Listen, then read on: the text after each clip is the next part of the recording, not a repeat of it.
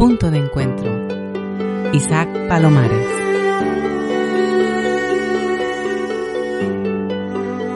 La gratitud es una de las más elevadas formas de ser y estar. Esto nos cuenta Borges. Mm. Y esto está muy relacionado con lo que vamos a hablar hoy. Yo hoy estoy muy agradecido porque nos ha costado un poco ponernos de acuerdo en el día, pero por fin puedo hablar con Susana García Sellares. Digo bien tus apellidos, ¿verdad, Susana? Muy bien. Muy bien. Y con Susana, yo a veces elijo temas y luego busco personas con los que hablar de esos temas. Y a veces elijo personas y luego busco temas para hablar con esa persona. En el caso de Susana, yo elegí la persona y luego ha aparecido el tema. Con Susana estuvimos hablando y barajando diversos temas. Y ella me dijo, déjamelo pensar, déjame que me que mire a ver cuál me con cuál me siento más a gusto, con cuál y el otro día le dije, oye Susana, al final ya sabes de qué vamos a hablar. y me dice, sí, de la gratitud. Y yo, qué bonito. Así que hoy empezamos hablando de gratitud. No sé de qué continuaremos, pero empezamos hablando de gratitud. Susana, bienvenida a Punto de Encuentro. Bueno, muchísimas gracias, de verdad, de corazón, Isaac. La verdad que profundamente agradecida y también como eh, sorprendida de la confianza, ¿no? De haberme llamado y decirme para hablar. Y bueno, pues cuando te escuchaba ahora esta cita, yo también tenía una pequeña aquí, que dice que gratitud es cuando los recuerdos se guardan en el corazón y no en la mente, Mm, de Lionel Hampton, ¿no? Y decía antes, ¿no? Que habitualmente yo cuando hago algo, un taller o cualquier cosa, eh, me preparo un montón el tema. Y esta vez, eh, decía, esta mañana, ¿no? Pues, ay, pues no me he preparado mucho. Y según venía, pensaba que no me he preparado mucho y creo que mi inconsciente ha sido inteligente o listo en ese sentido. Porque si me preparo mucho, voy desde la cabeza. Y creo que precisamente la gratitud la podemos sentir cuando vamos quitando cosas superfluas. ¿no? Y esto me hace pensar en las experiencias, por ejemplo, eh, ¿no? de, bueno, pues de mm, espirituales, por ejemplo, como puede ser un vipassana, que hay eh, privación de lo superfluo, ¿no? Son experiencias en las cuales vamos quitando cosas para poder llegar más profundo en nuestro corazón y nuestro conocimiento. Y creo que es parte de esto también, ¿no? O sea, cuando pienso en qué me, qué, qué me desconecta a mí de la gratitud, qué me hace a mí estar en un lugar de mm, no, no valorar lo que tengo, pues creo que es el exceso. Qué interesante. Y me ha gustado ahora mucho, Susana, cuando has dicho ¿qué me desconecta de la gratitud? Porque entonces estás dando por sentado que el estado natural es estar conectado con la gratitud. En eso creo, en eso creo, en eso creo. Sí, yo creo en eso, sí, la verdad que sí.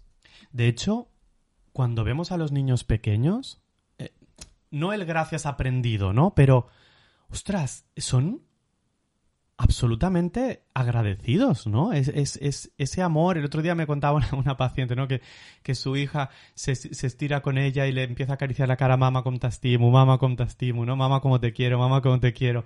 Y, y es como, ¿la gratitud está en nosotros desde el momento en que nacemos, Susana? Ay, qué bonito lo que acabas de decir. Qué bonito. Pues yo pienso que sí. Yo pienso que sí, ¿no? El, fíjate, ayer, es que acabas de decir una cosa que me he quedado toda sorprendida porque ayer venía de mi clase de chikun, que estoy después de chikun súper conectada, con muchísimas emociones bonitas, ¿no?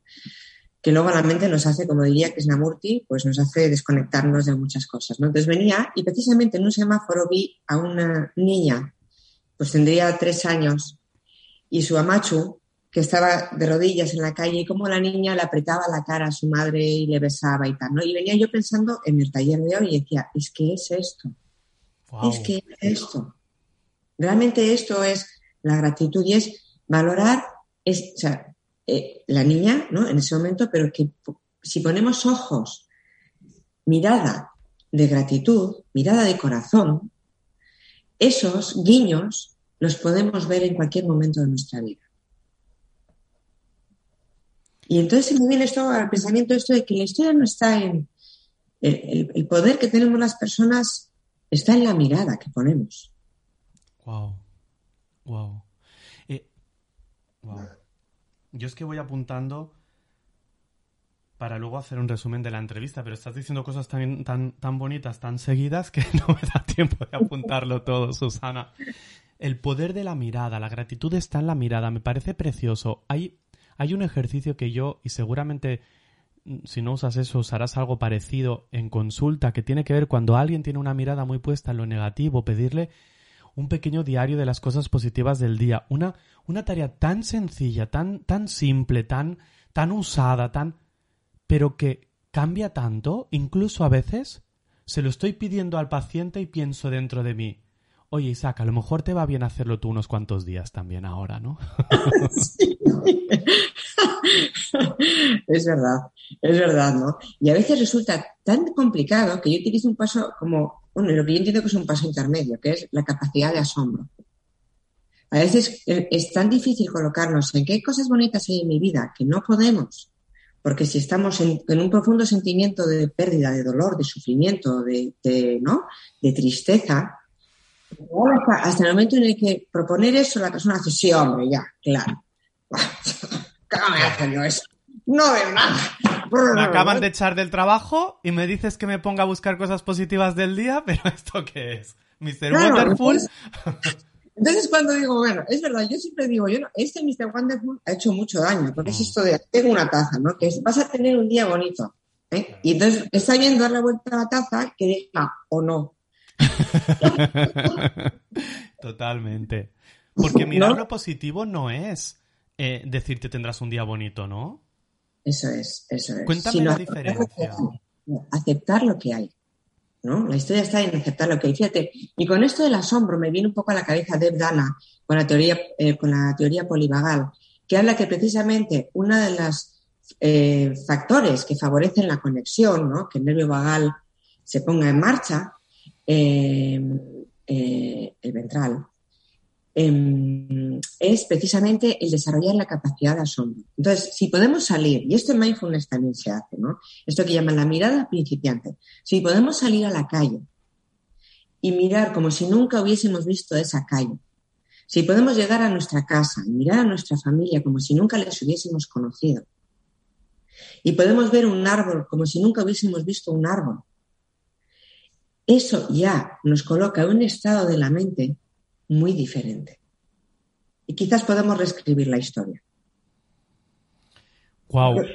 Eh, eh, es muy interesante lo que dices, pero yo no sé si como paso intermedio antes de la gratitud o como paso posterior tres años más atrás o más adelante, porque eh, es súper bonito y muy difícil, ¿no? Hace unas cuantas semanas, en noviembre, salió la entrevista con, con Héctor Sevilla, que escribió el libro Asombro con lo absoluto, eh, donde nos habla de, eso mismo, de la capacidad de asombro, ¿no? Eh, hoy me estás hablando tú de esto, siento como que el tema del asombro está cobrando cada vez más fuerza también en, las corrientes de, la ayuda, del encuentro espiritual o, psicológico, ¿no?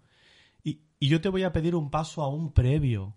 ¿Cómo yo, o cómo alguien que siente que está de vuelta de todo, puedo conectar con el asombro. Porque claro, tú lo dices y yo te digo, vale, voy a hacer de abogado del diablo, ¿eh? pero yo te digo, vale, vale, pero yo, a mí estas tonterías de asombrarse y de tal, yo, a mí mi día no me pasa nada nuevo, me pasa lo de siempre a mí.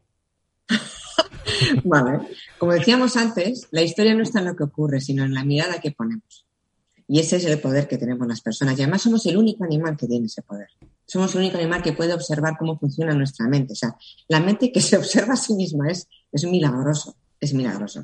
Y tú dices, ¿cómo se puede hacer esto? Pues a mí se me ocurre. Hay una, hay un, en Jacomi, que es una, un método, por decirlo así, ¿no? De, de, ahora me he trabado. es que utiliza el mindfulness como una forma de descubrirnos, ¿vale? Es una forma, mm, es que para mí no es un método, creo que por eso me, me, Para mí es una manera de mirar, una manera de estar con una misma, con los demás y con el mundo. es una vía a través de la cual podemos aprender a estar de otra manera, ¿vale? Método me parece algo muy técnico, no me gusta esa palabra. Bueno, eh, hay, una, hay un ejercicio que habla de, por ejemplo, una propuesta que es, pregúntate sobre una persona que conoces bien, cosas que nunca te hayas preguntado. Wow. Para un momento, vamos a dejar que la, quien nos esté escuchando eh, haga este ejercicio con nosotros. ¿Te parece? Ya que estamos.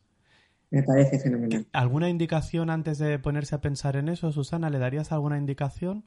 Sí, yo la indicación que daría sería dejarse un minuto o dos para conectar primero, porque las cosas, todo depende del estado de la mente en la que estemos. Si podemos estar en un sitio bellísimo y maravilloso, pero si nuestro estado de la mente está hiperactivado, hipervigilante y muy alerta, no vamos a poder conectar con la belleza. Entonces, el paso previo y lo que realmente marca la diferencia es la conciencia. Entonces, es, yo sí invitaría para dar un par de minutos conectar con una misma, con uno mismo, escucharse un poquito, dejando todas las cosas fuera, tomando unas respiraciones. Y ya después, pensar en voz alta y hacerse preguntas sobre una persona que conocen bien, y hacerse preguntas que nunca se hayan hecho. Y también se puede dar pie a responderlas. ¿Cómo sería Nunca me he preguntado si eh, esta persona eh, ha sido, sí, si mi padre ha tenido, yo qué sé, es que me estoy, me estoy. sigue, sigue, sigue. No quiero entrar. Mi padre tuvo novias antes de mi madre. Nunca me lo he preguntado, ¿no? O, o incluso más simple, ¿no? A mi ¿A mi madre le gustan los tigres? Mm.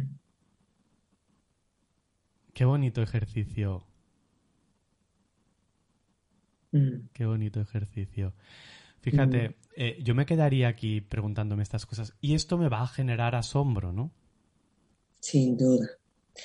Mira, ayer en un grupo y precisamente hicimos esta práctica y una persona profundamente emocionada decía, me acabo de dar cuenta que mi madre también es persona. ¡Wow! Qué, precioso, ¿no? Porque cómo nos olvidamos también de esto, ¿no? Mm. Cómo a mm. veces nuestra mente de. o, nuestra mirada de rol mm. pone el rol, ¿no? ¿Te emociona este tema, verdad, Susana?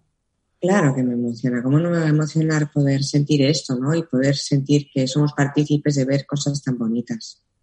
¿no? Y de ver que, ¿no? que podamos entre las personas, entre nosotras, no sé, como acompañarnos en poder descubrir cosas. Yo también soy madre y eso a mí también me hace pensar. ¿no? Si mis hijos me ven solo como madre o me ven como una persona que también es persona, ¿no? al margen de ser madre. Yo creo que, que, es un tema muy importante ahora porque creo que está viendo como una especie de, mm, tengo la sensación, y tú me dices, ¿vale, Susana? Pero yo tengo la sensación que está viendo como una especie de... Es que me sale retroceso, ¿no? En este sentido, con las mujeres, porque eh, tengo la sensación que está viendo como una ola de madre perfecta y, se está como encarcelando mucho a, a, qué es ser madre, cómo se debe ser madre, lo que se debe hacer, ¿no? Yo últimamente tengo la consulta mujeres que sienten culpa por no haber dado el pecho a sus hijos, eh, porque otros entornos de, de, madres las miran como, como no le has dado el pecho a tu hijo, pero no ves que esto no le... Entonces, no sé si tú te lo has encontrado, si, si, si piensas parecido, si no, si estás en una opinión completamente diferente, pero creo que se, se retrocede en este aspecto, ¿no? En si estamos buscando que la mujer sea libre, que sea libre en todo también, ¿no? No, no que haya un tipo de maternidad, porque tampoco se habla tanto de un tipo de paternidad. Se habla sobre todo de un tipo de maternidad. Sí que se dice un poco que los hombres tienen que participar más de la paternidad y tal, pero no se les exige tanto, ¿no? Sí, fíjate, ¿no? Yo cuando hablas ahora, yo, para mí hay un término que es muy, que es fundamental, ¿no? Y es eh, eh, que sea una maternidad consciente, no perfecta. Porque yo, desde luego, yo en mi casa soy madre. A mí cuando alguna vez eh, ha habido alguna cosa que, ¿no? Que bueno, una amiga o una persona mm, me dice, pero Susana, tú eres psicóloga, tú en tu casa, y bueno, no, olvídate, yo en mi casa soy madre. Y, y, y, hago lo mejor que puedo y, muchas veces lo hago mal. Y bueno, y lo reparo porque la vida es así. Vivimos en una sociedad en la que parece que todo tiene que ser bueno, no estamos preparados para los fallos. Eh, no, la vida tiene luces y tiene colores y, no hay maternidad. Que si, si lo, lo, completo es ser imperfectos, no sé cómo decirlo. ¿no? Y, y sí, yo también estoy contigo. A veces esta exigencia en las maternidades, que de hecho hace poco decía una, a una madre, menos mal que no soy madre ahora. Ya. Porque claro, cuando yo fui madre, que mis hijos ya son mayores, cuando yo fui madre, no había o tanta conciencia o tanta exigencia, o yo hemos tenido que pelear más. Porque claro, hay cosas que para mí son excesivas a mi, hacia mi persona. Pero ese es mi sentir y mi, y mi, ¿no? Y porque conociéndome a mí, yo creo, ¿no? Esta parte. Susana, cuando dices eh, más conciencia y, y, no perfección, ¿no? Que la maternidad sea más consciente. Entre nosotros, a lo mejor, la palabra ser más consciente es como muy clara. Pero, eh, ¿cómo lo explicarías? ¿Qué quiere decir ser consciente como madre, ser consciente como mujer, ser consciente como, como psicólogo? ¿Qué es la conciencia en este sentido, en este contexto? Hombre, en este contexto no sé. Yo, igual, a ver, la, conciencia es, para mí, quizás es eh, darnos cuenta de lo que hay y aceptarlo. O sea, que si le he fastidiado, pues vale, lo miro y lo acepto. Y casi em, sin intentar luego, em, a veces desde la culpa, vamos haciendo muchas cosas, ¿no? Vamos teniendo mucho terreno. O vamos. Eh, yo otro día estaba en un sitio en el que me daba cuenta que yo desde mi propia culpa eh, estaba, estaba cediendo cosas que yo quiero. ¿no? Yo creo que hay esta parte que está muy presente. No, no, soy la madre perfecta y desde la culpa voy actuando para intentar. No, pues bueno, las personas hacemos lo mejor que podemos. Eh, yo, ¿no? Me, quiero decir que conciencia, cuando me preguntas esto, yo para mí está esta parte de darnos cuenta y aceptar. No es, no es vamos a intentar vivir eh, que no me duela que esto no es real. Es que es verdad que creo que nuestra sociedad es que no duela nada, no, no, va a doler. Y, el dolor es parte de la vida. Nos podemos quitar el sufrimiento innecesario, esas cosas que nos ponemos, pero el dolor es parte de la vida. Y, y es aceptar lo que hay y transitarlo. Esa es la conciencia para mí. Nos podemos pasar la vida intentando llenar huecos, intentando llenar vacíos todo el tiempo, ¿no? ¿Vamos buscando satisfacción? No, estamos evitando sentir la satisfacción. Eh, estamos evitando sentir nuestro vacío. Estamos intentando sentir nuestro dolor, pero es que el dolor es parte de la vida. Se nos olvida, ¿no? Se nos olvida. A veces digo, yo pienso, digo, que vivimos en una sociedad de azúcar. O sea, que no, que no, que no, ojalá, pero no, la realidad es que las personas, pues somos como somos y, y bueno, y, y, el dolor es parte de la vida. Susana, no, no te me vas a escapar que al inicio no te he hecho la pregunta que suelo hacer al inicio, pero yo vuelvo a ella, que es, porque yo estoy hablando contigo como si todo el mundo te conociese, como si estuviese hablando con, con alguien súper conocido, pero es posible que muchos oyentes no sepan ni qué es Susana, ni qué hace Susana. Y, preséntate tú, cuéntame tú. vale, ya. Eh, pues no, no me van a conocer porque no, no soy nada conocida ni nada pública, ¿no? Pero bueno, pues cuando, cuando me, me, viene esta pregunta de quién, quién eres, yo digo, pues puedo decir que me siento que soy muchas, ¿no? Hay muchas partes en mí. Bueno, voy a ir de las más visibles, que es hasta donde puedo llegar. Como he dicho antes, ¿no? Yo soy madre. Eh, Además me caen muy bien mis hijos, me gustan mucho mis hijos. Qué bonito. Mm, eh, madre que, se equivoca, ¿eh? con conciencia y a veces con repetición. ahí están los hijos para decir, porque son maestros, ¿no? La historia está que ellos nos permiten tener la experiencia, muy me han permitido tener la experiencia de ser madre. Por otra parte, también soy psicóloga desde hace pues ya muchos años y con, bueno, pues trabajo aquí en una consulta después de una serie de experiencias que me han traído hasta aquí, hasta un lugar que ayer a la noche, muy conectada con, con verlos hoy, pensaba, qué bonito el sitio en el que estoy, ¿no? Aquí, aquí creo que se puede hacer cosas bien chulas. Entonces, eh, trabajo en la, en la privada. En Bilbao, ¿no? En Bilbao, eso es, en Bilbao. Bueno, en el centro. en Bilbao. Qué maravilla de ciudad. Bueno, aquí la verdad que yo que sí creo que, queremos acoger a personas, ¿no? Y que sea que venga, que se sienta muy a gustito aquí en nuestra tierra. Vale. Y luego eh, también, em, bueno, pues soy psicodramatista, que es como algo muy diferente a lo que realmente estoy ahora haciendo. ¿vale? Mi psicodrama ha sido una experiencia que me ha aportado mucho de conocimiento y de maneras de verlas, de sentir la vida de otra forma y darme cuenta de formas de cómo yo funciono. Pero ahora estoy en un momento en el que como que quiero estar muy conectada con esto que hablamos de la gratitud, no desde la ignorancia de, oh, momento Mr. Wonderful, todo el mundo es bueno. No, no. A ver, todo el mundo es bueno y es malo. Y dependiendo del momento en el que estamos, somos buenos o hacemos maldades, ¿no? Entonces, pues, eh, estoy ahora en... Somos luz y sombra, ¿no? Claro, claro. Entonces ahora estoy, bueno, pues haciendo una, soy instructora de mindfulness y también estoy haciendo una especialidad o especializándome con Hakomi, que es una forma de autodescubrimiento asistido, digamos, a través del mindfulness. Y es un trabajo corporal. Y bueno, me tiene muy, muy contenta y muy conectada y favorece, y fijaros, fíjate, ¿no? Isaac, en este momento de tanta incertidumbre, tantos cambios, tantos miedos, de tanta lo que estamos viviendo, porque es una realidad, podemos obviarlo, podemos no decirlo, pero creo que nunca como ahora estamos viendo sensaciones o situaciones sociales tan fuertes y que nos ponen un espejo con la fragilidad del momento. Entonces, eh, precisamente en este momento poder tener esta, esta manera de mirar o esta manera de estar en el que puedo favorecer un estado de la mente diferente al del miedo, eh, pues a mí me parece que es un, regalito, ¿no? Entonces, ¿quién soy? Pues diría que soy una buscadora. Porque a veces entro en miedo pensando, ¡Ah! ¿se me acabará esto? ¿Se me acabará esto en algún momento? Si se me acaba, ¿qué hago? Pero no, porque aun, estando muy metida en, en, en, ¿no? Ahora mismo en esto de Jacomi, siempre estoy mirando y siempre estoy aprendiendo. Siempre se me ponen los dientes largos, escuchando o compartiendo momentos bonitos como ahora contigo, Isaac. Qué bonito. Has hablado de miedo.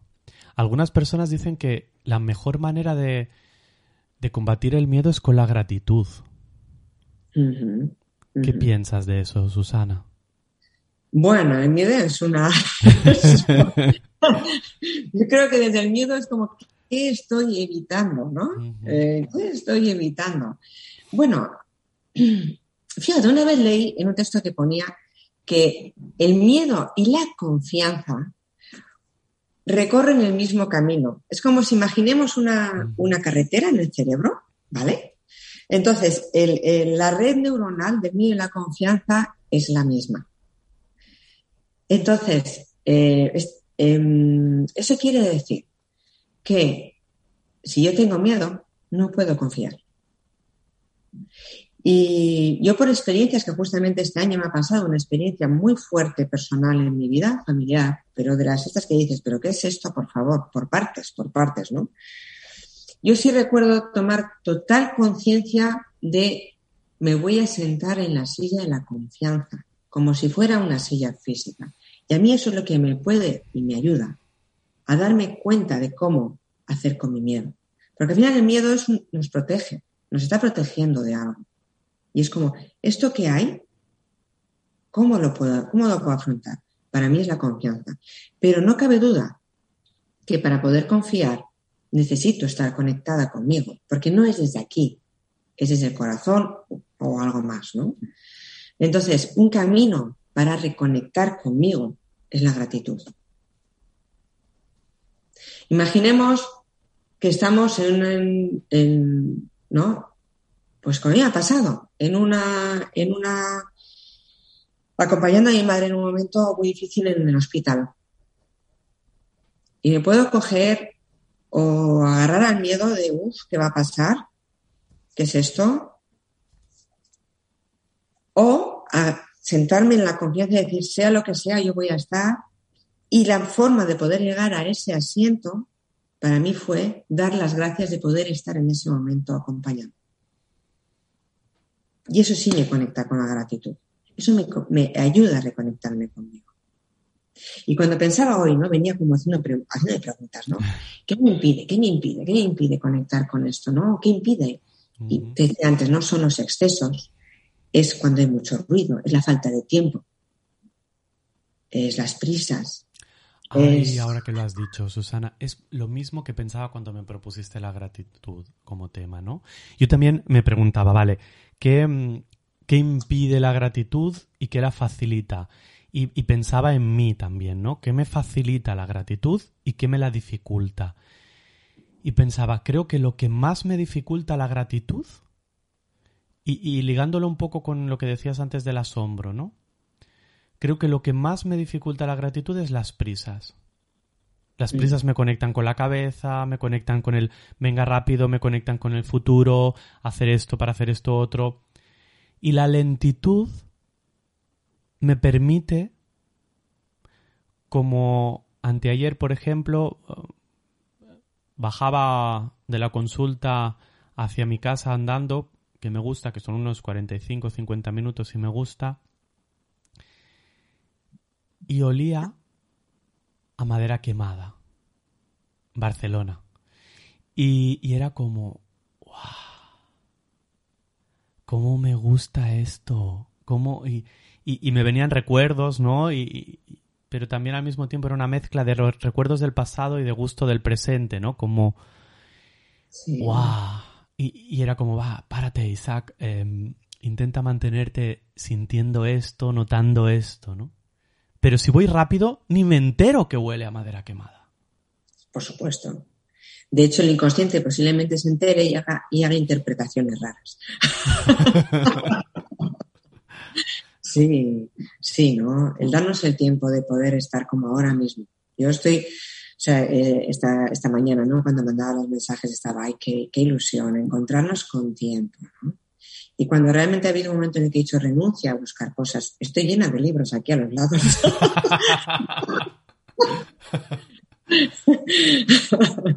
y, y, ha habido esto, Susana, renuncia, y habla desde donde puedes hacerlo, desde el corazón, ¿no? Desde, no, no hay nada que nos falta. Y lo que nos ayuda es el tiempo, la escucha, la mirada apreciativa, el estar en sintonía. A mí eso ya solamente ya, con todo eso ya me conecta con la gratitud.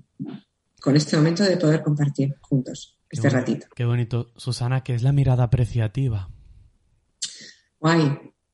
Pues es mirar a la persona aquello que nos inspira y nos enamora de la persona. Mirarle con ojos, con ojos de, sí, de ver qué es lo que en esta persona me resulta profundamente inspirador.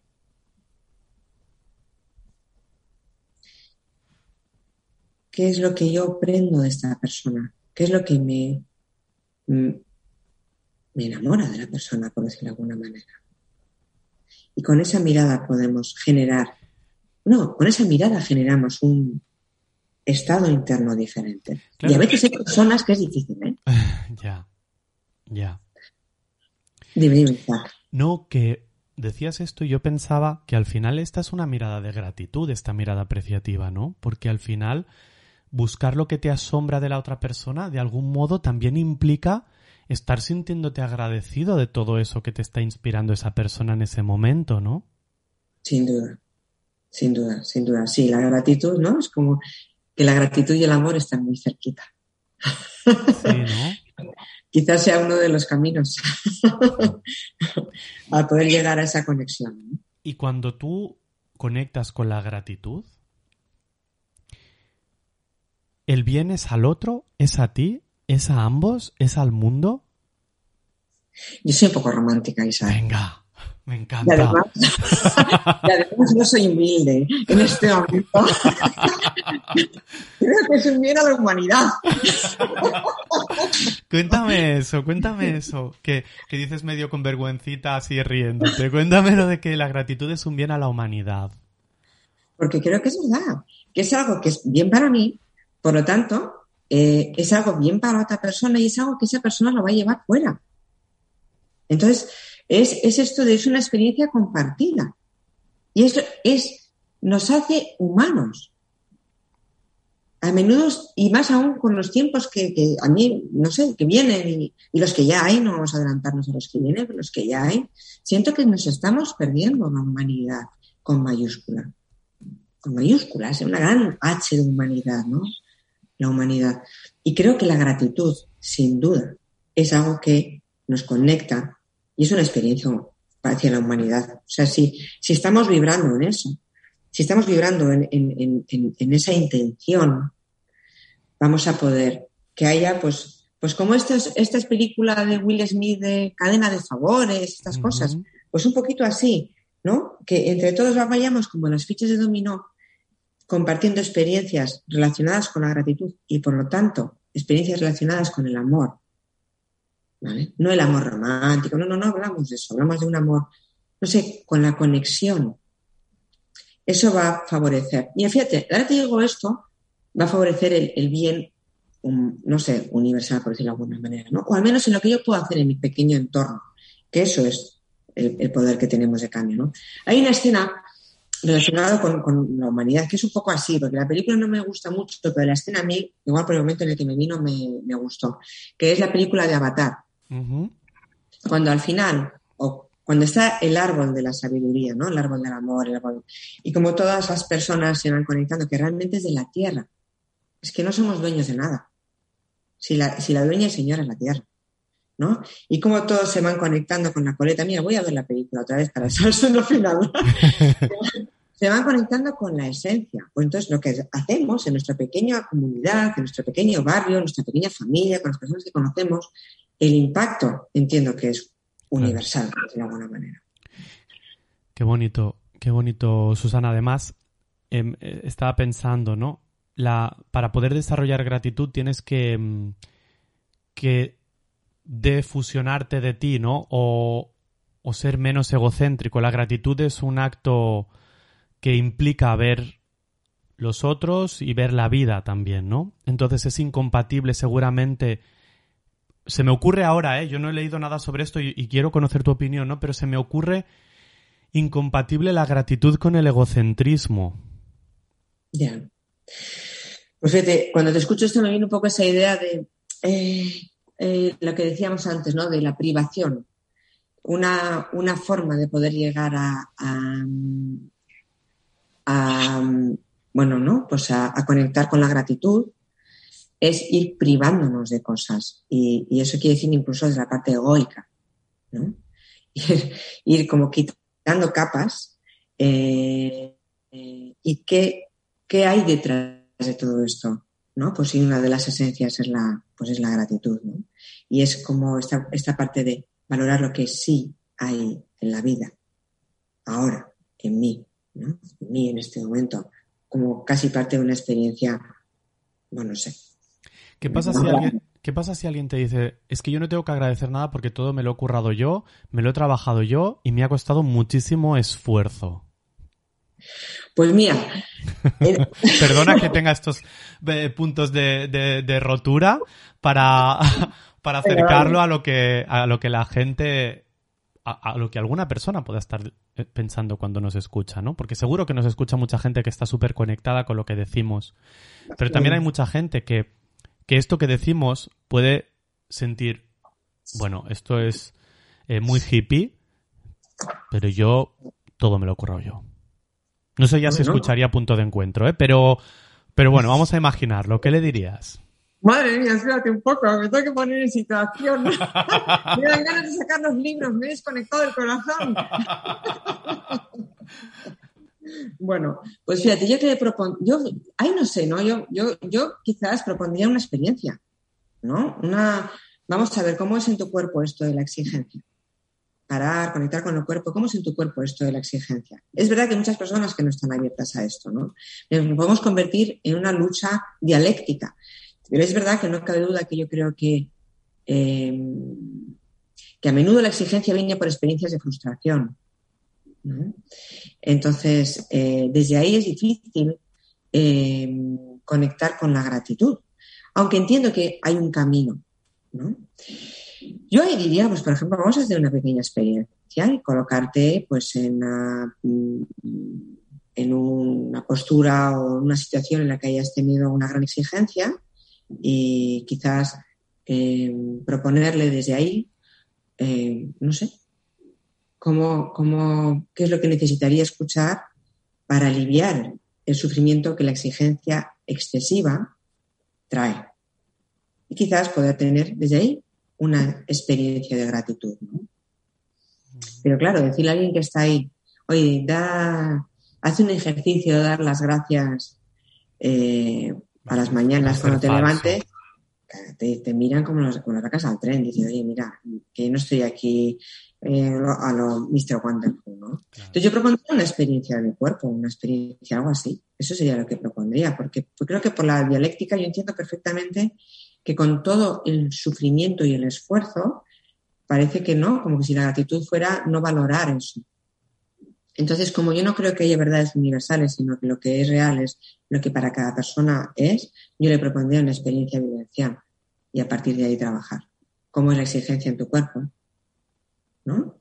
Eh, quizás decir una frase para que la pueda autoestudiar, ¿no? O como, como eh, o traerle a un momento en su vida en el que se ha sentido agradecida, agradecido, qué personas hay ahí, ¿no? Y desde ahí esa persona, pues, no sé, ¿qué le diría? No sé, se me ocurre algo así, ¿no? Pero yo saldría de la dialéctica. Yo saldría de la dialéctica, del tienes que. Porque. Susana, ha habido un momento en que has dicho algo así como que la exigencia a menudo viene de experiencias de frustración.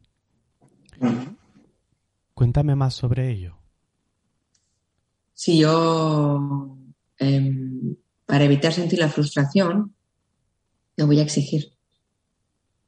No quiero sentir esta frustración que estoy sintiendo. No quiero sentir que, no soy capaz, que no soy suficiente. Y desde ahí me voy a exigir.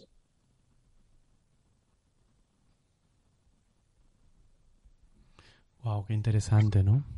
Para evitar la sensación de frustración y la sensación de frustración es una sensación con la que tenemos que aprender a convivir también, ¿no? Como antes decíamos con el dolor. Claro, es que, es que necesitamos aprender a convivir. No necesitamos, no, es que la vida es así. Necesites o no, ahí estará. Es, es, así, ¿no? Y entonces a, veces, yo creo que a menudo, ¿no? Cuando hablamos en terapia o cuando alguien viene Em, hombre, lógicamente todos queremos sentirnos mejor, pero hay situaciones en las que una persona no se puede sentir mejor, sino dejar de pelear contra lo que hay. Y eso ya es sentirse mejor. ¿no? Entonces, si yo acepto, bueno, o, estoy o transito por mi frustración, la acepto y la abrazo desde ahí, podré manejarla vivirla o transitarla de otras maneras diferentes. Porque la cuestión no es la frustración, sino lo que hago con ella. Y una manera es la exigencia. Y, consentir que no debería estar, ¿no? Eh, eh, eh, hay mucho debería y con Instagram muchísimo, ¿no? De lo que debemos ser, lo que debemos sentir. Yo el otro día se lo decía a una paciente, digo, es que no me salen las horas de los Instagramers, ¿no? De que duermen las ocho horas que tienen que dormir, luego van al gimnasio las dos horas al día de gimnasio, luego son madres maravillosas o padres maravillosos, luego pasan con sus amigos, sonríen y están súper bien, son trabajadores muy eficientes y muy motivados en su trabajo, tienen una casa enorme que tienen que mantener. Y digo, ¿en 24 horas? Susana, ¿a ti te salen las cuentas? A mí no. No, yo digo, ¿dónde está el tiempo? En eso no, eh, ¿no? ¿Dónde está, ¿Dónde está el sentir? Y para sentirnos tenemos que quitar capas para poder llegar hasta ahí. Pero sí, totalmente, yo creo, bueno, yo creo que yo, yo me reconozco en una de esas grandes eh, practicantes que he sido y bueno, y aún está, y hay una parte que no es mala, ¿eh? del, del debería, pero sí me reconozco en esta parte de gran practicante del tienes que, y eso me ha impedido ser feliz. Sea, me ha impedido sentir lo que hay, me ha impedido valorar lo que hay. Totalmente. Entonces, claro, hay muchos deberías, ¿no? Y tenemos que ir como, como, tenemos que, fíjate lo que acabo de decir, ¿no? Sí, sí, sí, sí, sí. Lo tenemos que haber interiorizado, ¿no? Sí, sí, sí, sí. A, mí me gusta sustituir el tendrías o deberías por el ojalá, que genera dirección, pero no obligación, ¿no? Sí, sí, sí, sí, sí. Sí, hoy, hoy, a veces yo hago esto de, a ver, Susana, ¿es adecuado para ti esto? Ya. ¿No? Totalmente, totalmente. Fíjate, ¿no? Ahora que decía esto, yo a Susana la conocí en una formación de Jacomi, que es maravilloso, y que por cierto, eh, estáis ya en Barcelona también, ¿no? Porque estáis en Bilbao y también en Barcelona habéis puesto en marcha Jacomi, ¿no? Son las dos ciudades ahora de momento españolas en las que estáis haciendo la formación de Jacomi, ¿no? Bueno, en, tenéis el Instagram de Susana y su y su dirección en los comentarios tanto del vídeo de YouTube como de, del audio para que podáis chafardear un poquito más sobre esto que os recomiendo. Pues uno de los conceptos, y hablando ya de gratitud, que a mí me, has, me han gustado de Jacomi, que yo más agradezco, es la espaciosidad. Mm. Tengo que reconocer que la primera vez que yo fui a un taller de Jacomi, que fue en Barcelona, pensé, creo que esto lo hablé con David en la entrevista, pero pensé, bueno, pero mm, ¿no se va a acabar el descanso? Nadie va a decir ya han pasado los 20 o 10 minutos del descanso y vamos a continuar. O tenía la sensación, acostumbrado a, venga, va, descanso 10 minutos, continuaba, tenía la sensación que este punto de, esponja, ¿no? De... Em, bueno, entonces estaba también Raquel, me decía, es que dejan que el grupo se autorregule. Y yo pensaba, madre mía, y esto de que el grupo se autorregule y esto de esta espaciosidad tan hippie, tan... Y luego fue lo que más me llevé de todo. Sí. Sí. La espaciosidad que en vez de... Cuéntanos tú, Susana, ¿qué es este concepto de espaciosidad? Para mí me pasa un poco como a ti, Isaac. Para mí es una, es una de las de wow, y a menudo me olvido de ella, ¿no? Mm es, yo creo que detrás de la especificidad está la confianza profunda en que lo que tenga que pasar es lo que va a pasar y está bien. Y por ejemplo, ¿no? aquí en consulta, cuando a veces entro en, caos con qué tengo que hacer, qué tengo que, hago, paso para atrás, confía, no pasa nada y de pronto es el milagro de la vida, esta, esta magia, esta magia que salen cosas porque la persona se puede descubrir a sí misma a través de tan solo la presencia sin intención. bueno, es un poco paradójico esto de la intención, ¿eh? Pero bueno. Sí, como casi todo lo que hacemos en psicología que nos volvemos locos, ¿no? Vamos a trabajar la espontaneidad, porque si no se puede trabajar la espontaneidad. Pero, pero Tienes que ser espontáneo. Claro. Eh, entonces, al final, yo creo que la espaciosidad es uno de los elementos que nos permiten ser agradecidos, ¿no? Porque sin espaciosidad no vamos a asombrarnos y no vamos a poder ser agradecidos, ligando un poco todo lo que has ido diciendo, ¿no? Porque al final, sin espaciosidad todo va a ir muy rápido, pero también tengo la sensación que hay gente, y yo en ocasiones puedo sentirme extraño con la espaciosidad, pero es que hay gente que, que le aparece síndrome de abstinencia de la velocidad cuando entra en espaciosidad, ¿no? Y que se pone como nerviosa Justo antes de mm. hablar contigo yo tenía una sesión y envío el enlace a la hora y, solo entrar en, Zoom me manda un, un, WhatsApp, ya estoy dentro, esperándote. Bueno, le acepto y cinco minutos antes de que acabase la sesión, como si fuese un tema, le digo, veo que está mirando la pantalla y digo, ¿qué estás mirando? Y me dice, estoy buscando para agendar nuestra próxima cita. Digo, uy, si aún nos quedan cinco minutos.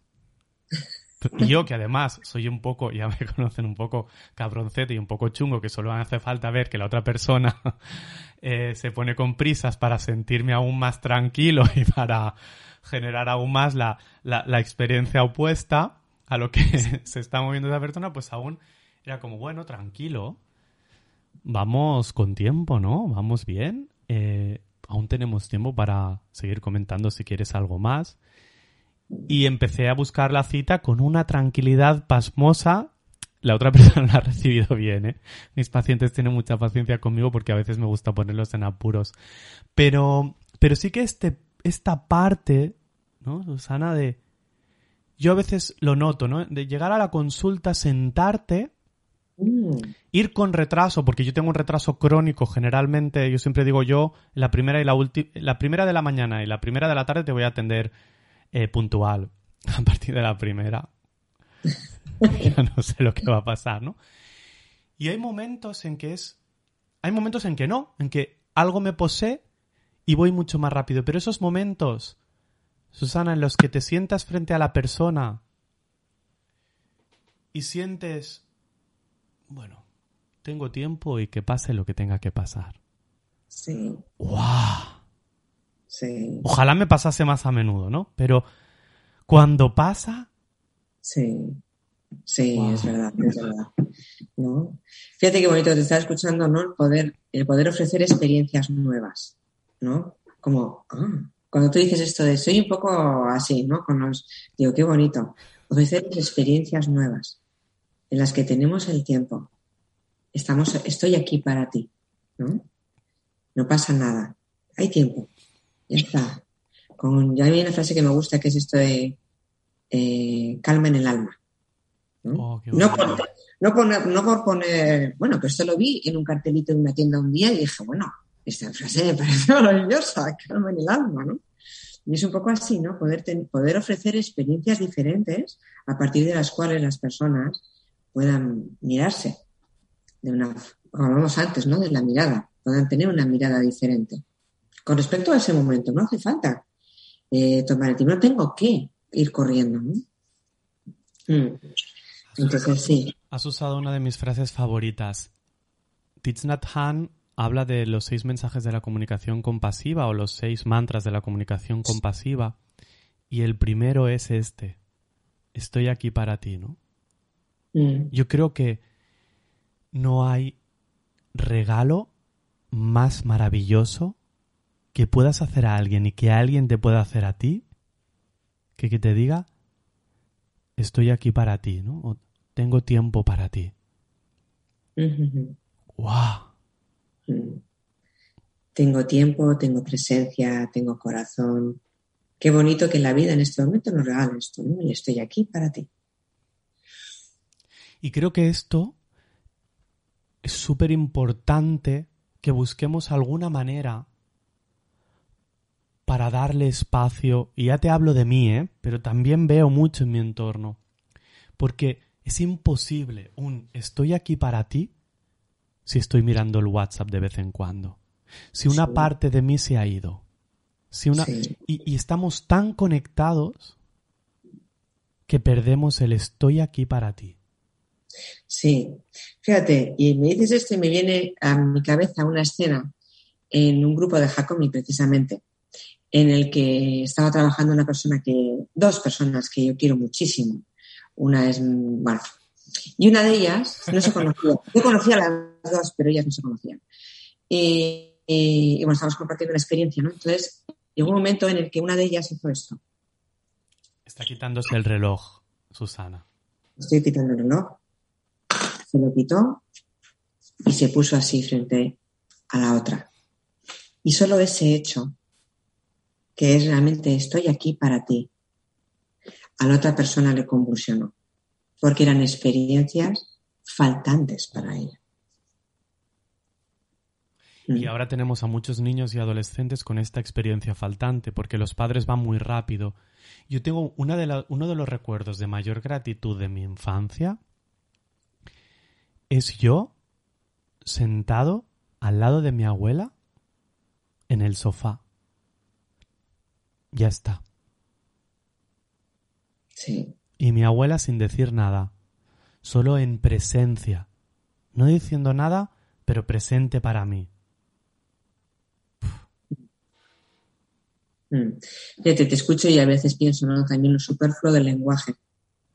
Cómo llenamos con las palabras en lugar de sentir lo que hay. ¿no? Qué, qué íntimo es compartir un silencio, un silencio compartido.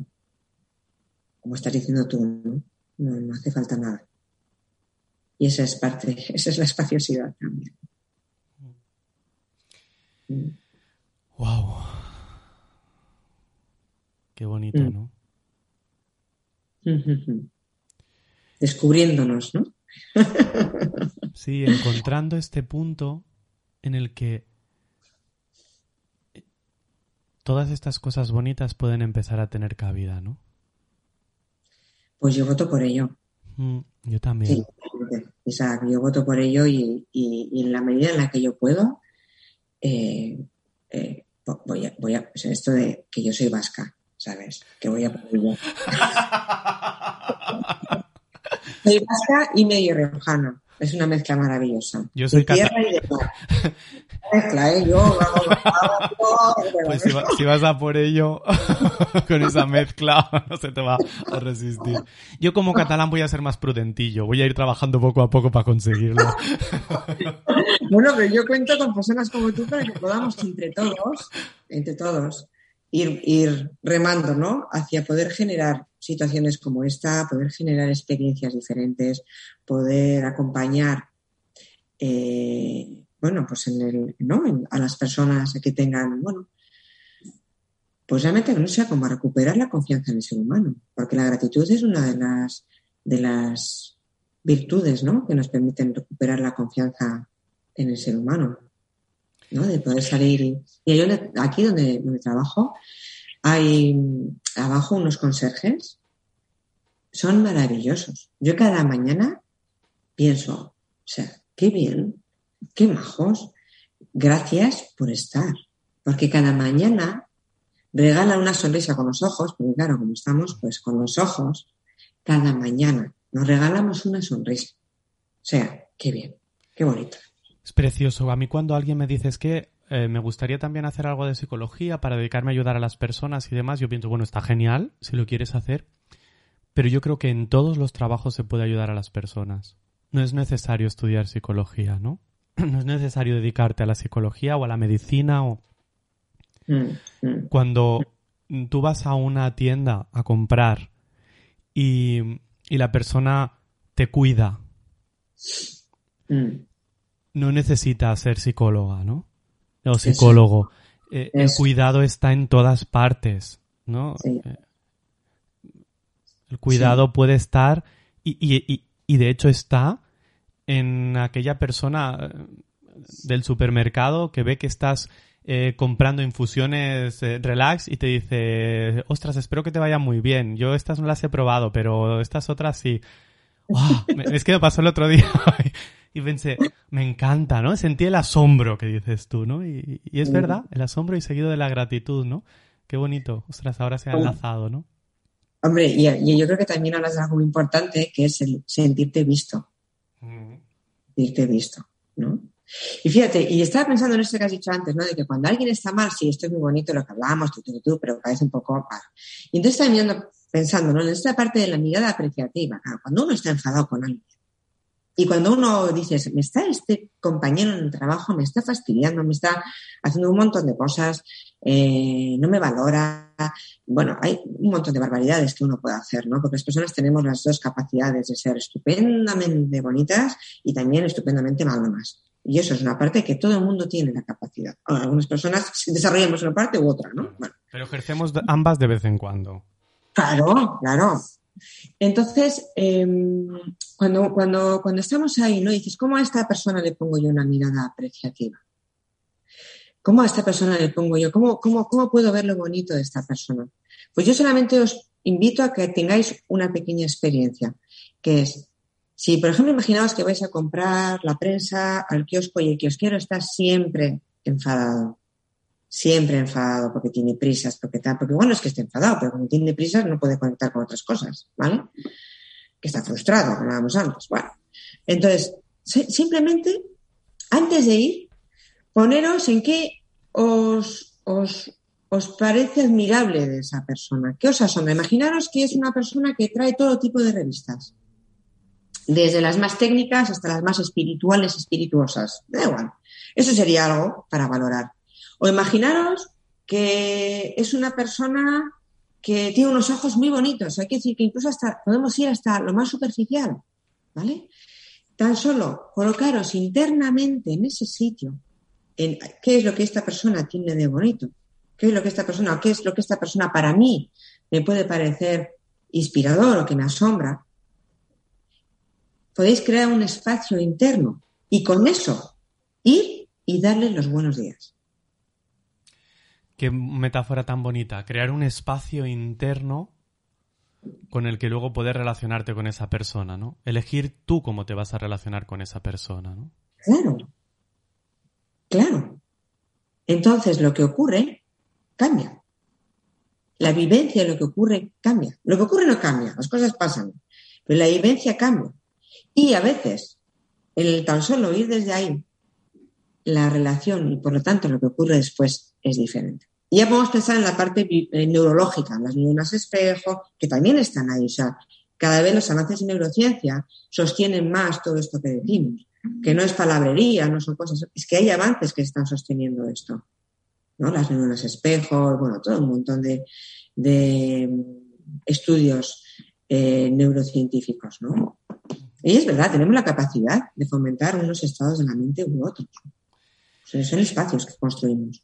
Susana, me está sentando súper bien esta conversación, esta entrevista, porque además em, en, un momento en el que em, yo recuerdo la crisis del 2008, 2006, 2007, por ahí, donde yo a lo mejor pues era más joven también y estaba como iniciándome la vida y sentía que, bueno, que había que mirar aquellas cosas buenas que estaban pasando y muchas. Y también recuerdo que estaba justo empezando, hacía poco, eh, y, había gente que me decía, es que me da vergüenza contar que me va bien mi negocio, porque todo el mundo está tan mal que contarlo me... Y yo les decía, no, contadlo. Contadlo para generar una experiencia positiva del momento, para que otras personas puedan sentirse inspiradas, para que otras personas, si todo el mundo dice que le va mal, eh, de aquí no vamos a salir. Y ahora tengo la sensación que en ocasiones he podido caer un poco en eso. No en, tanto en la crisis económica, que no es como entonces, pero tú sabes que los psicólogos, bueno, tú sabes, tú irás y vamos todos súper desgastados, no tanto por gran cantidad de casos, sino también por gran intensidad de dolor en los casos que llevamos. Y eso en ocasiones a mí me ha hecho sentir, ¡guau! Estamos en un momento muy difícil, no quiero mirar la política porque ya es eh, entrar en un, en un estado de, de, cero conciencia y de em, qué desastre es todo el movimiento político en general, de, no querer escucharse nadie, de no querer entenderse. Y hace unos días empezaba a pensar más, Isaac, ¿dónde estás teniendo la atención? Que es normal que al final nosotros estamos un montón de horas al día escuchando dificultades, pero también mm. estamos escuchando superación. Estamos un montón de horas al día que y, estoy reflexionando ahora mientras hablamos contigo de todo lo que hemos hablado, ¿no? Pero estamos un montón de horas al día que alguien me puede decir, es que tú escuchas mucho dolor. Y yo puedo decir, sí. Y también escucho mucha superación, mucha valentía, mucha belleza, mucha fuerza, muchas ganas de tirar adelante, mucha mm, voluntad por cambiar las cosas. Y todo eso está mm. en cada sesión. Totalmente. Y lo que cambia es la mirada que nosotros tenemos, ¿no? Claro. Si yo miro... Dime, dime. Sí, sí. No, no, perdona, perdona. No, si yo miro el dolor, voy a cargar con muchísimo dolor.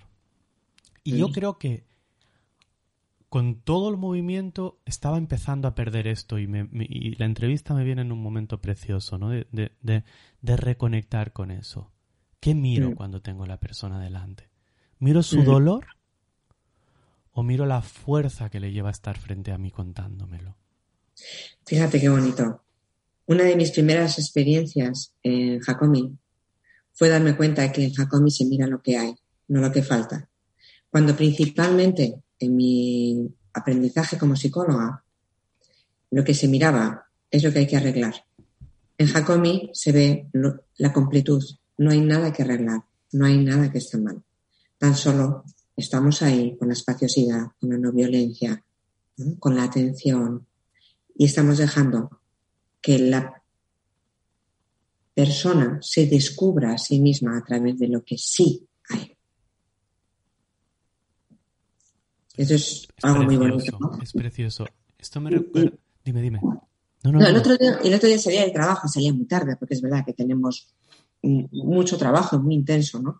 Entonces, eh, justo eh, vinieron a, a, buscarme mis padres, pues para una historia y tal, bueno, que están súper mayorcitos, ¿no? Y muy tiernos y muy así.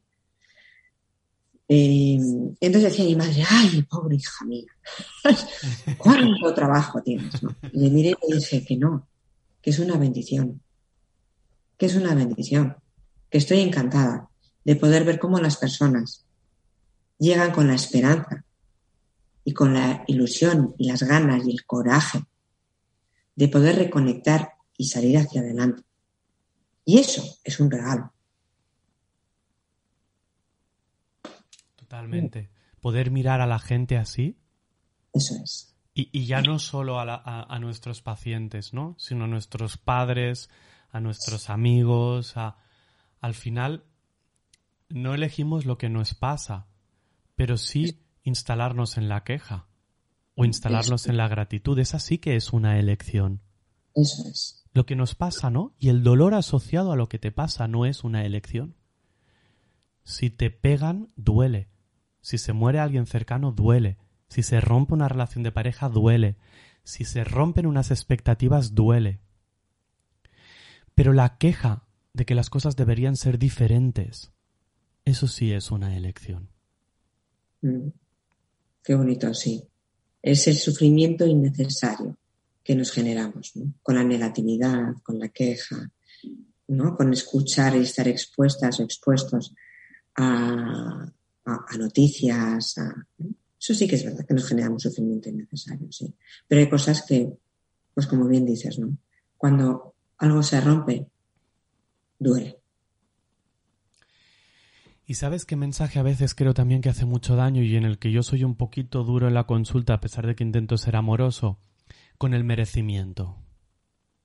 Yo merezco ser feliz, merezco estar bien, ¿no? Es como muy típico de libros de autoayuda. Mereces ser feliz, mereces que... Yo siempre les digo lo mismo, no, no lo mereces. No mereces ser feliz, no mereces que te pasen cosas buenas, pero te apetece y está súper bien. Pero no merecemos nada. Mm, qué bonito. Al final, ¿no? No merecemos nada. Todo lo que tenemos es un regalo de la vida. Pero ¿por qué merecemos? ¿Qué te hace pensar que mereces? Sí. ¿O qué te hace pensar que mereces más que otras personas? La vida no es un juego de cuanto más hago, más tendré. Porque luego viene un tsunami y se lleva a un millón de personas. La vida no es justa, la justicia no existe. Los humanos intentamos generar un sistema que compatibilice la injusticia de la vida, pero también somos injustos. La, la, justicia, ¿quién te dice a ti que la vida tiene que ser justa? ¿Quién te dice a ti que tienes que merecer? Entonces, si tú miras la vida con ojos de lo que merezco, vas a estar desagradecido. Gracias, si tú, ¿No? Sí, sí. Sí, sí, no, no te está escuchando, ¿eh? Si, si tú miras la vida con ojos de no merezco nada, por lo tanto, todo lo que tengo es un regalo, pero para eso necesitamos humildad. Y creo que la pérdida de la conexión espiritual nos hace perder la humildad, porque nos acabamos creyendo que nosotros podemos hacer lo que nos dé la gana. Y viene un tsunami y arrasa con lo que sea y dejas de poder hacer nada. Una pandemia y, y aunque esta pandemia aún ha sido controlable. Pero viene una pandemia de ébola y nos vamos a la porra un tercio de la población o más. Entonces al final no merecemos nada, no mereces nada de lo que tienes. Y siento que esto de en tu ego. Pero es que la espiritualidad no es hacer que te pasen cosas buenas. La espiritualidad es ponerte al servicio de la vida. Y eso es lo que no entendemos, porque lo otro es magia, lo otro es pseudoespiritualidad, lo otro es, venga, voy a pedir que me den un trabajo, voy a pedir... No, la espiritualidad para mí es solo agradecimiento. Vaya. Wow, ¿Cómo me has destapado? ¡Ay, qué buena anotación! ¿Cómo me has destapado? Bueno, esto grábalo, ¿eh? que yo lo quiero. Está todo grabado, todo grabado. Y, y, yo también me escucharé porque creo que me estoy hablando a mí. Pero bueno, esto ya es otro tema. Qué bonito, qué bonito, qué bonito, Isaac. Muchas gracias, la verdad. ¿eh? Me, me, me, gusta mucho escucharte esta parte de la espiritualidad, ¿no? Y esto de que todo lo que nos viene es un regalo, ¿no? Que no merecemos nada. Esto da una tranquilidad una tranquilidad. ¡Buah, qué grande! ¿no? Qué Hacía tiempo que no lo escuchaba y además desde el corazón, ¿no? Mm. Sí, porque a veces yo también me puedo enredar en eso. Mm, claro. Y, y a veces no te pasa que estás hablando con el paciente y ya hay momentos en que dices, ¿estoy hablando con el paciente o estoy hablando para escucharme? No, ¿se lo estoy diciendo al paciente o quiero oírlo yo? Por mucho que intentemos no proyectar, curarnos, hacer supervisión, que no haya nada, que no, no vendemos jamones, no, no pueden ser todos iguales, ¿no? Sí, es verdad, es verdad. Así es, así es. Sí, esto para quién. Mm. Susana, Ah, yo estaría hablando horas contigo, porque además está pasando una cosa muy bonita que yo creo que pasa en las, en las sesiones y que me gusta que pase en punto de encuentro y que aquellas personas que no han ido al psicólogo y nos estén escuchando lo puedan descubrir y que aquellas personas que han ido al psicólogo puedan sentirlo. Yo tengo la suerte de hablar con gente tan bonita como tú, de, con gente que, que hace un trabajo tan bonito como el que haces tú, y al final aquí pasa algo muy parecido a lo que pasa en las sesiones, ¿no? empezamos de una forma más superficial, con vergüencita, diciendo frases de otras personas, eh, moviéndonos con lo intelectual y poco a poco yo tengo la sensación que muchas veces la entrevista acaba cuando acaba de empezar. Mm. Mm. Pero así también nos guardamos una parte de intimidad para nosotros, que en un momento actual en el que todo es tan expuesto, todo es tan hacia afuera, dejemos que cuando empiezan los silencios, la persona pueda apagar la entrevista y pueda quedarse descansando en su cama o pueda quedarse sintiendo en el cuerpo, en la cabeza y sobre todo y teniendo en cuenta todo lo que has dicho en el corazón, las cosas que hemos ido reflexionando aquí, ¿no? Me parece muy bonito, Isaac que todo se tome el tiempo para que todo lo que sea se pose y bueno, que esto le pueda dar sentido a, a este momento en tu punto de encuentro que, que es muy bello, Isaac. Muchas gracias. Qué bonito. Y tengo título ya para este punto de encuentro. Te voy a ser sincero. Puedo, poner títulos que sé que van a conseguir más clics. ¿No? Podemos poner el poder de la gratitud, consigue ser agradecido. Todas estas cosas van a conseguir muchos clics y seguramente van a llegar a más gente y a veces es lo que me, me, me pongo en qué busco, llegar a más gente aunque el lenguaje sea más llano o hacer lo que me gusta. Y como yo no me gano la vida con esto, Susana, lo hago porque me gusta y porque me apetece, voy a voy a poner un título que me gusta mucho más, que es más poético, que refleja más esta entrevista, aunque no consiga tantos clics, que lo escuche y que nos vea quien le dé la gana y quien tenga tiempo para hacerlo. El título para mí es Tiempo para agradecer. Mm. Mm. Me gusta mucho, Isaac. Me parece que nos refleja mucho más lo que ha pasado, lo que tú me has transmitido en esta, en, esta entrevista, que, el poder de la gratitud. Yo, yo, te diría lo que hemos construido entre los dos. Pues con lo que hemos construido entre los dos voy a hacerte un resumen de todas tus frases que me has dicho durante la entrevista. Quiero que me elijas una o dos porque digas, va, pues esta. Y si, te quedas solo con el sujeto, me dices, vuélveme a leer esa. Y yo te la vuelvo a leer, porque son unas cuantas, no vas a tener tiempo de apuntar, que yo te veo las intenciones. no estoy mirando para abajo. la gratitud la podemos sentir cuando simplificamos. ¿Qué me desconecta de la gratitud? El exceso. Si ponemos ojos de gratitud, podemos ver esos guiños en cualquier momento. La gratitud está en el poder de la mirada. La historia está en aceptar lo que hay. Uno de los factores que generan conexión es la capacidad de asombro. Ver las cosas como si fuese la primera vez. Somos el único animal que se observa a sí mismo. Todo depende del estado de la mente en el que estamos. Lo que marca la diferencia es la conciencia. Pregúntate cosas que nunca te has preguntado de gente que conoces muy bien. Que sea una maternidad consciente, no perfecta. La conciencia es aceptar lo que hay y transitarlo. Soy una buscadora. El miedo y la confianza recorren el mismo camino, así que si tengo miedo, no puedo confiar.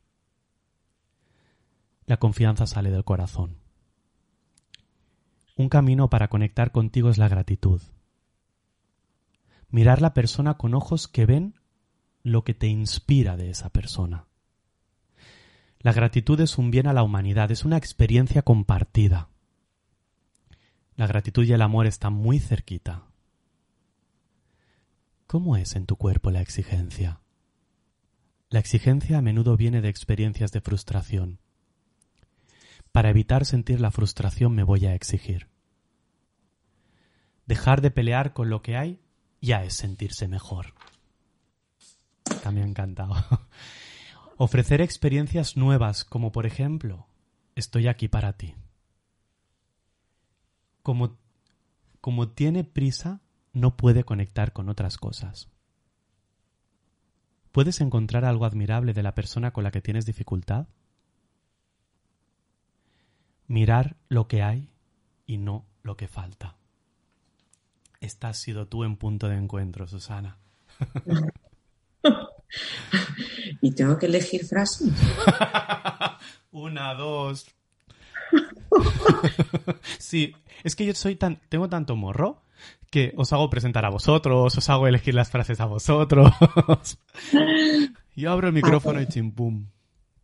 A ver, yo te diría que eh, hay una que habla del guiño, eh, la tercera o algo así. Si ponemos ojos de gratitud, podemos ver esos guiños en cualquier momento. Yo creo que ese me gusta porque eso lo podemos llevar y trasladar a la vida, a cualquier momento. Luego hay una de dejar de luchar y es encontrarse mejor. Dejar de pelear con lo que hay ya es sentirse mejor. Esta me encanta y la voy a usar en consulta, vamos. Que me vas te voy a tener que pagar royalties. Em, yo te diría eso, porque hay algunas que me parecen muy bonitas, pero que creo que puede ser un poco como la, la, la, gratitud es una experiencia eh, de la humanidad y tal, ¿no? Eh, creo que como que más claro puede ser igual esas dos, ¿no? Porque está en nuestro día a día y porque mm, cuando, cuando dejamos de luchar eh, ya vamos a, bueno, pues a, por lo menos a, aceptar lo que hay. Y entiendo que ese es el camino. Eso es. Pues Susana, yo voy a hacer caso también de Sole Jiménez, de la cantante Sole Jiménez, en su canción Gratitud, llévala en tu maleta. Me voy a meter siempre la gratitud en la maleta. No en la de mm. viaje, sino en la de ir por la vida cada día, ¿no? Para que no se me olvide. Susana, insisto, me ha hecho mucho bien hablar contigo. Eh, creo que esta entrevista es en un momento mm, mío en el que era necesaria y ojalá también haya llegado a la gente en el momento en que pueda hacerles vibrar. Para mí también ha sido así, Isaac. Desde que sabía que nos íbamos a encontrar hoy, es verdad que mi mirada ha estado un poco diferente. No un poco, bastante. Así que gracias por esta oportunidad y por la confianza depositada en, mí. Un inmenso placer, ya lo sabes, Susana. Punto de encuentro también es tu casa porque nos, nos encanta encontrarnos con lo que llamamos personas encuentro y hoy tú has sido una persona encuentro. Así que un placer. Gracias, Isaac. Punto de encuentro. Isaac Palomares.